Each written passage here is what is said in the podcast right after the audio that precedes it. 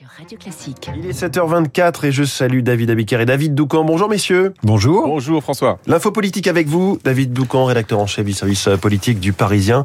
Ce matin commence pour trois jours le Conseil de Paris et ce ne sera pas une partie de plaisir pour Anne Hidalgo qui a galvanisé ses adversaires en, en annonçant une hausse record de la taxe foncière en 2023. Oui, selon euh, la Chambre régionale des comptes d'Île-de-France, la ville est endettée à hauteur de 7,7 milliards d'euros, une hausse de 40% en 5 ans. La capitale compte près de 55 000 agents municipaux. C'est plus qu'à la Commission européenne, comme le pointait récemment avec malice le ministre du Budget Gabriel Attal. La droite parisienne et les macronistes cognent comme des sourds sur la maire de Paris depuis une semaine sur le thème avec une telle gestion de l'argent public, comment justifier ce coup de bambou fiscal sur les propriétaires? Anne Hidalgo a annoncé une augmentation de 52% de la taxe foncière alors même qu'elle avait promis pendant la campagne et juste après sa réélection en 2020 qu'elle n'augmenterait pas les impôts. On se souvient également euh, qu'Anne Hidalgo avait juré euh, pendant la campagne municipale qu'elle ne serait pas candidate à la présidentielle.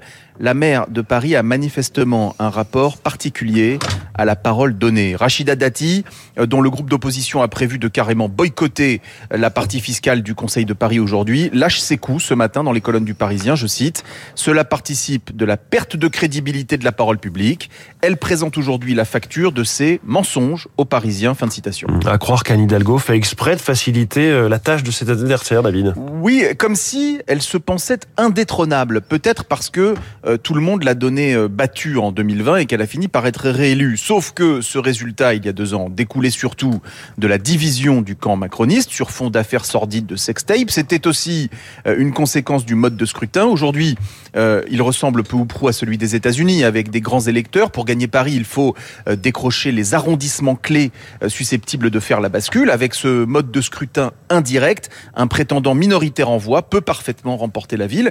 C'est pourquoi les marcheurs préparent une proposition de loi pour changer ces règles et mettre en place un scrutin direct, une seule circonscription, euh, Paris, où on élirait euh, le maire comme ailleurs en France. La droite y voit elle aussi une clé de déblocage euh, pour contrer le verrouillage électoral mis en place par la gauche dans les arrondissements du nord et de l'est parisien, où on frôle parfois les 40% de logements sociaux. Anne Hidalgo fait le pari que les Parisiens auront tout le temps d'oublier la hausse de la taxe foncière d'ici 2026, date prévue pour les prochaines municipales. Ses adversaires LR et macronistes, au contraire, y ont vu le coup d'envoi d'une course à l'alternance qu'ils ont cette fois euh, bien l'intention de gagner. L'info politique de David Doucan à lire dans le journal Le Parisien également tous les matins. David Abiker avec vous les titres de la presse. Un chiffre à la une ce matin. 8 milliards de terriens, c'est la une de la Croix, de l'Alsace et du Parisien. Aujourd'hui en France, 8 milliards, un défi pour la planète. De même, la chasse aux passeurs est un défi pour les États confrontés à l'immigration illégale. C'est la une de Libération. Premiers arbitrages sur la réforme des retraites, c'est le gros titre des échos, alors que le Figaro titre sur la rencontre entre les numéros 1 chinois et américains. Emmanuel Macron et l'écologie également une du Figaro. Le président n'imprime pas sur le sujet, estime l'opinion.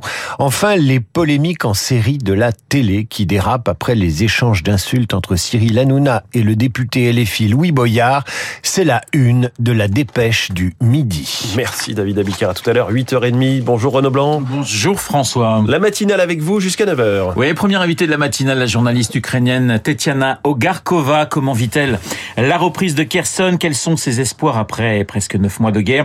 Ses espoirs, mais aussi ses craintes. Tetiana Ogarkova, en direct de Kiev, juste après le journal de 7h30. L'actualité internationale, c'est aussi le G20 et cette première rencontre à Bali entre les grands dirigeants des pays les plus riches de la planète. Nous reviendrons notamment sur l'entrevue hier de Joe Biden et de Xi Jinping, les relations entre Washington et Pékin, décryptées par Marie-Françoise Renard, spécialiste de la Chine, 8h05 euh, sur Radio Classique. Nous sommes officiellement, et David le disait, nous sommes officiellement à partir d'aujourd'hui 8 milliards d'humains sur la planète. La population mondiale qui a triplé depuis 1950. On en parlera dans les stars de l'info et à 8h15 avec le démographe et historien Hervé Lebras. Dans trois quarts d'heure donc, rendez-vous à ne pas manquer. Vous n'oubliez pas Esprit Libre à 8h40. Comme tous les mardis, vous retrouverez Rachel Kahn et Hervé Gattegno juste après Esprit Libre, juste après la revue de presse de David tout de suite.